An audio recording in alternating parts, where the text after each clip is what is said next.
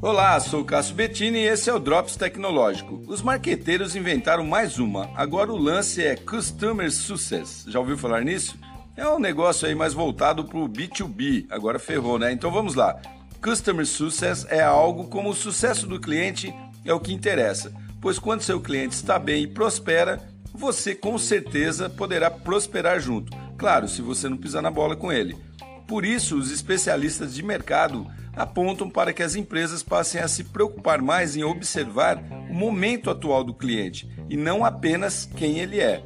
E o B2B é o relacionamento comercial entre as empresas, o tal business to business, que é quando uma empresa fornece produtos ou serviços para outra empresa.